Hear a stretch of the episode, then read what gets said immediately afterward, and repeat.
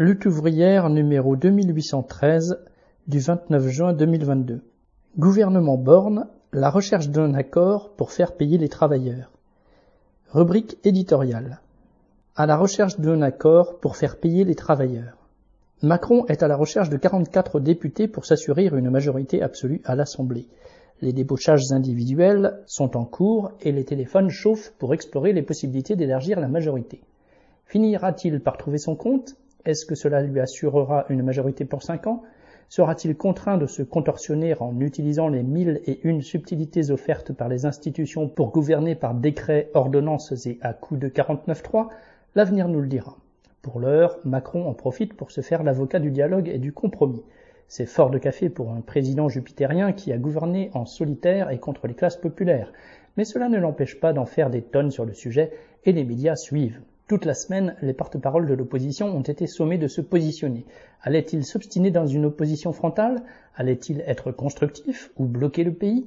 En un mot, allait-il être responsable ou irresponsable Cette dramatisation politicienne est de la pure comédie. Une seule chose fait hésiter les politiciens, à droite comme à gauche, leur plan de carrière.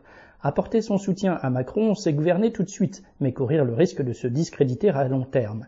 Lui refuser son soutien, c'est se condamner à l'opposition sans assurance d'être un jour en situation de prendre les rênes.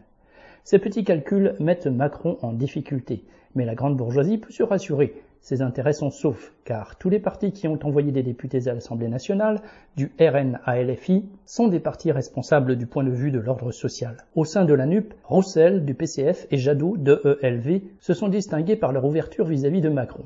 Mais de façon générale, tous les députés, ceux de la France insoumise compris, ont tenu à se montrer responsables ouvrez les guillemets, soucieux des intérêts de la France, fermez les guillemets. Et c'est la même chose pour Le Pen et le RN. Entre politiciens qui n'imaginent pas d'autre société que celle que nous connaissons, fondée sur la propriété privée capitaliste, les lois du profit et la concurrence, oui, tous les compromis sont possibles. C'est ce qui explique que, dans nombre de pays, la gauche gouverne avec la droite et même parfois avec l'extrême droite et vice-versa. En fait, tous les politiciens qui prétendent gouverner nous servent la même sauce, les, entre guillemets, intérêts du pays. Ils entretiennent le mensonge de l'existence d'une politique juste et équilibrée dans l'intérêt de tous. Ils masquent le problème fondamental de notre société, le diktat de la classe capitaliste et sa guerre de classe. Car la bourgeoisie à la tête des grands groupes capitalistes n'est pas à la recherche du bien commun.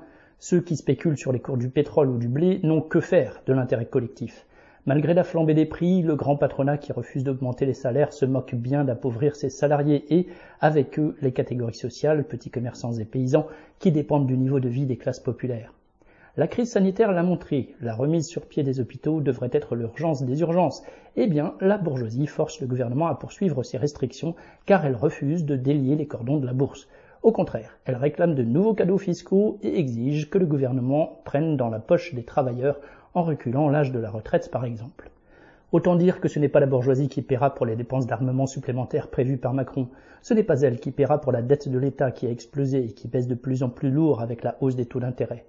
La classe capitaliste n'accepte pas d'autre politique de la part de ceux qui gouvernent que celle lui assurant ses profits. Elle se bat pour faire toujours plus d'argent contre les intérêts des travailleurs et bien souvent contre les intérêts de toute la société. Si la planète et le climat sont aujourd'hui dans l'état que l'on sait, c'est précisément le fruit de cette rapacité capitaliste. Celle-ci est d'autant plus féroce que les conséquences économiques de la guerre en Ukraine aggravent la crise. La classe capitaliste mène sa guerre de classe. Les politiciens qui ne sont pas décidés à l'affronter ne sont pas dans le camp des travailleurs. Entre les exploités et les exploiteurs, il n'y a que des intérêts irréconciliables. À nous d'être conscients que nous ne pouvons compter que sur nous-mêmes. Si nous sommes décidés à défendre notre peau, collectivement, nous en avons la force. Bulletin d'entreprise du 27 juin 2022. Nathalie Artaud.